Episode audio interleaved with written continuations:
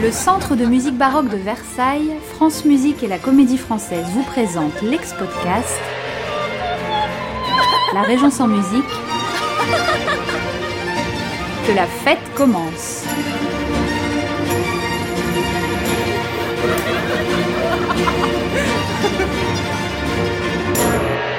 Épisode 3 Un air d'Italie, réunir les goûts.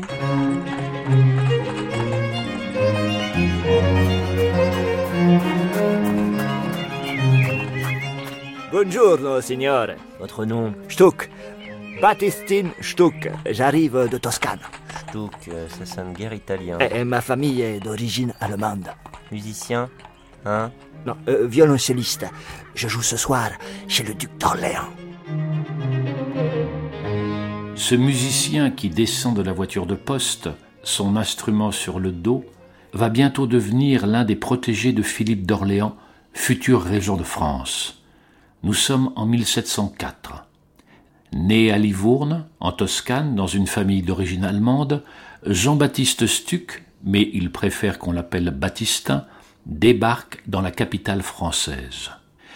Il est déjà connu pour ses talents de violoncelliste et de compositeur, et ce n'est pas le seul musicien italien qui pose ses bagages à Paris pour séduire les oreilles de la cour.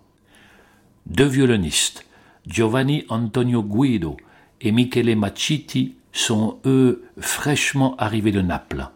Ils étaient attendus car Philippe d'Orléans adore la musique italienne. C'est même son répertoire de prédilection. Monseigneur, vous m'avez fait demander Je veux que tu écrives sur le champ à Antonio Biffi, maître de musique à Saint-Marc, à Venise. Je lui commande un miserere. Bien. Autre chose? Je veux absolument découvrir les dernières productions italiennes, surveiller ce qui se compose à Rome, Naples, Venise. J'entends parler des remarquables sonates pour violon du grand Corelli. Il me tarde de les entendre. Mais monseigneur, vous savez que nos violonistes français peinent encore à jouer cette musique italienne. La technique de l'instrument est si différente de ce côté-ci des Alpes. Pensez donc, jouer plusieurs notes en même temps.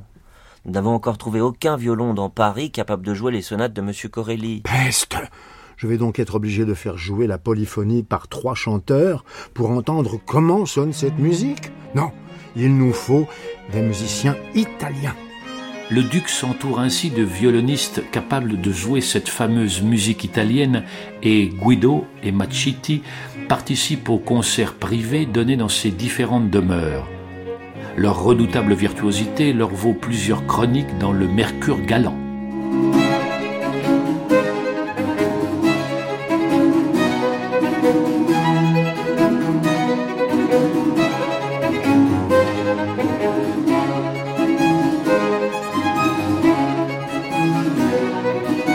Deux ans après leur arrivée en France, la réputation de ces deux excellents violonistes n'est plus approuvée.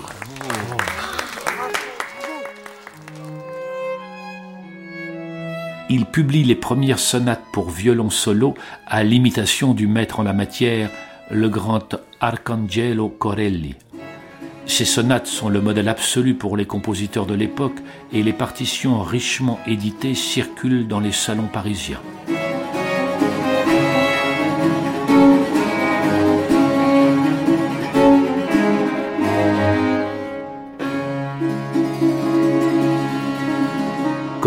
Qui va s'éteindre à l'aube de la Régence, est pour l'heure au fait de sa carrière à Rome, où il est maître de musique des plus grands cardinaux.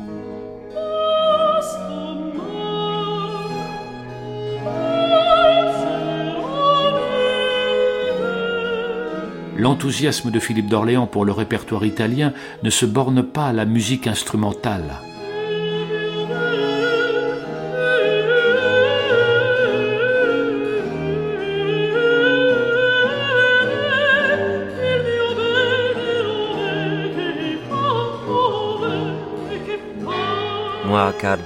Pietro Toboni, autorise deux castrats de notre chapelle pontificale à quitter Rome pour se rendre à Paris auprès de Monseigneur Philippe d'Orléans. C'est alors pratique courante chez les grands mécènes de prêter leurs musiciens. Cela permet de faire rayonner leur pouvoir et leur influence artistique. Le duc d'Orléans accueille ainsi les sieurs Pasqualino Tiepoli et Pasquale Betti, bientôt surnommés les Pasqualini. Ils s'empressent d'organiser une série de fêtes somptueuses qui vont durer dix jours pour faire entendre les vocalises acrobatiques de ces nouvelles recrues.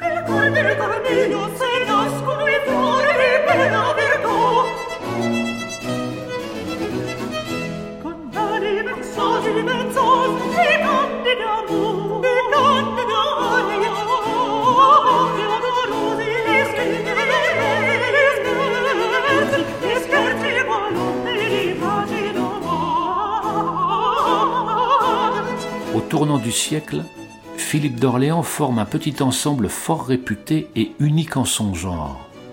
À Battistin Stuc, au Pasqualini et au violoniste Guido et Machiti se joignent bientôt Jean-Baptiste Annet fils, français formé à la demande du duc auprès de Corelli lui-même, et Joseph Marchand, virtuose de la basse de violon.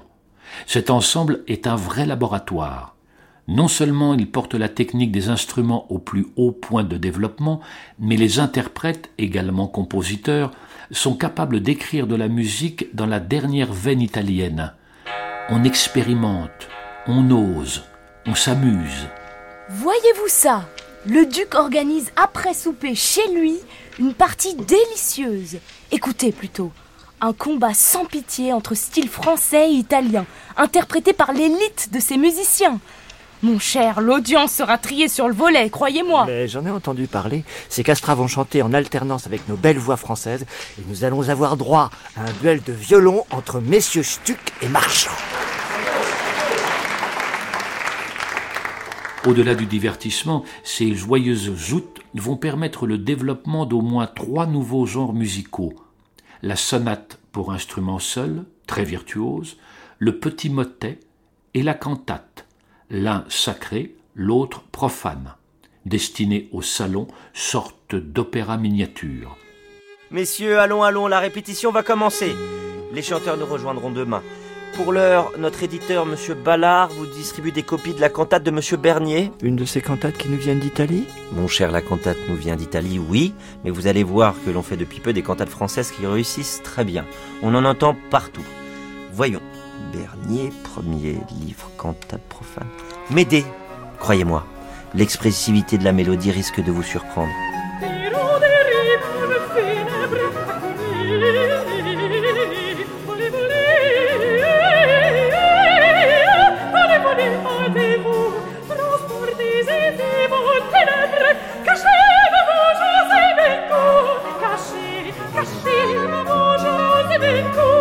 Cantate va connaître un succès étourdissant sous la Régence. Elle est italienne de naissance, mais les compositeurs du royaume l'adaptent au style français. Jean-Baptiste Morin, encore un protégé du régent, fait paraître les premiers livres de cantates françaises en 1706, suivis de près par Nicolas Bernier. Mais enfin pas du tout, monsieur La musique française Le naturel, vous dit L'italienne, la virtuosité. Esbrouf Génie Mais cette cohabitation des musiques françaises et italiennes ne va pas, au début du siècle des Lumières, sans tumulte ni querelle. Et si le régent est favorable à une réunion des goûts, tous ne l'entendent pas de cette oreille. Comment pourrait-on surpasser notre musique française, si sage, unie et naturelle? Ah mais mon cher comte, impossible La musique italienne est ô combien expressive, dans son harmonie, dans son interprétation du théâtre, vous dis-je, même dans une simple sonate pour violon. Cette dissonance, cet élan, nous, Français plus pudiques, pourrions la trouver parfois trop exaltée. Pour ma part, j'en suis folle. Ces mélodies souples, chantantes, qui dialoguent avec les instruments. Et notre musique française si dansante, si rythmée, c'est tout de même pas rien Sous la Régence, la querelle semble se dissiper peu à peu. Le régent encourage la fusion des deux manières pour créer un nouveau style, le style palais royal, qui offre une tentative de synthèse, un italianisme à la française.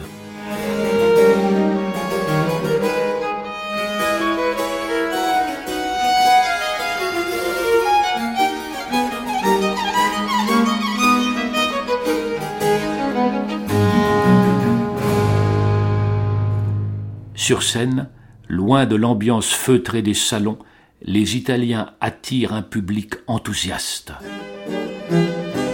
En cette soirée du 18 mai 1716, toute la cour a répondu présente. Sur les planches du Palais Royal, Luigi Riccobini présente l'heureuse surprise devant tous les princes et princesses du sang. Sur scène, sous sa direction, les comédiens italiens.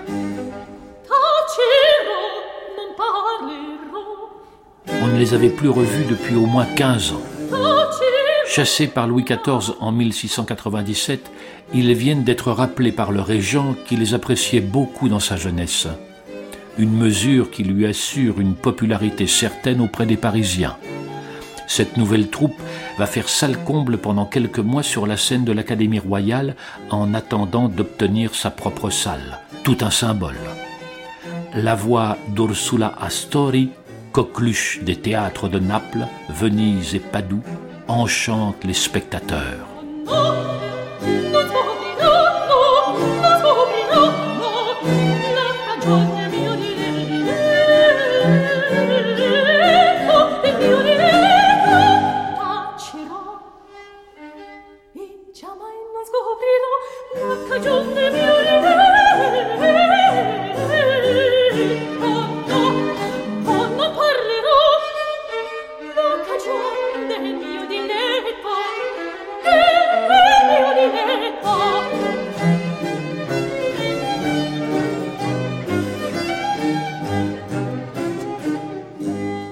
Mais à l'opéra, le vrai roi de cette musique de style italien, c'est André Campra. Ce natif d'Aix-en-Provence a, dès la fin du siècle précédent, commencé à mêler allègrement les deux musiques. En 1710, ces fêtes vénitiennes propulsent les spectateurs ébahis dans le tumulte du carnaval sur la place Saint-Marc.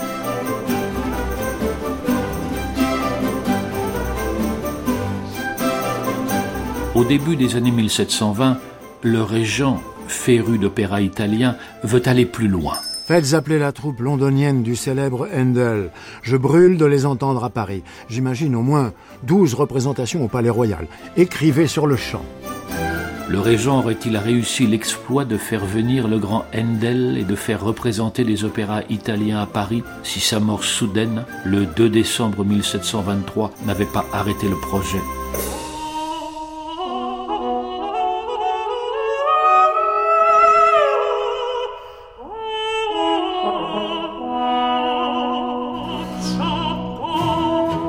L'exemple du régent fait des émules et à partir de 1715, plusieurs princes et princesses, mais aussi les riches mécènes issus de la naissante bourgeoisie, se piquent d'entretenir des musiciens italiens. Madame de Prie, qui aime la musique italienne, a établi un concert italien au Louvre, composé d'excellents musiciens que l'on paiera bien.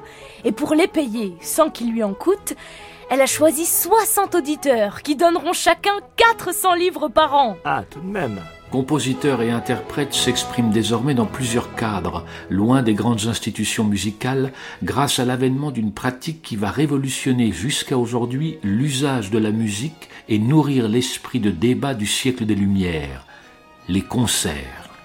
Dans le prochain épisode, glissons-nous dans le costume d'un amateur qui se rend dans un de ces tout nouveaux clubs sélects, les académies de musique. Plus légère, quand zéphyr, plus légère, quand zéphyr, l'envoyer changer d'une main et d'une flamme nouvelle, se faire un beau plaisir. Ce serait dommage de vous arrêter là. Retrouvez le régent et les protagonistes de cet épisode en prolongeant l'expérience sur le site expodcast.cmbv.fr. Surprise et découverte garantie. Un ex-podcast du Centre de musique baroque de Versailles, en coproduction et partenariat avec France Musique et la Comédie Française, et en partenariat avec le Château de Versailles. Écriture Suzanne Gervais, avec la troupe de la Comédie Française, Michel Favori et le régent, Michel Vuillermoz le narrateur, avec les voix de Pierre-Louis Calixte, Jean Chevalier et Marie Aubert. Comité scientifique Thomas Lecomte, Barbara Nestola et Benoît Dradvicki. Équipe de réalisation Radio France, Olivier Guérin, Fung Maitran, Georges Thau.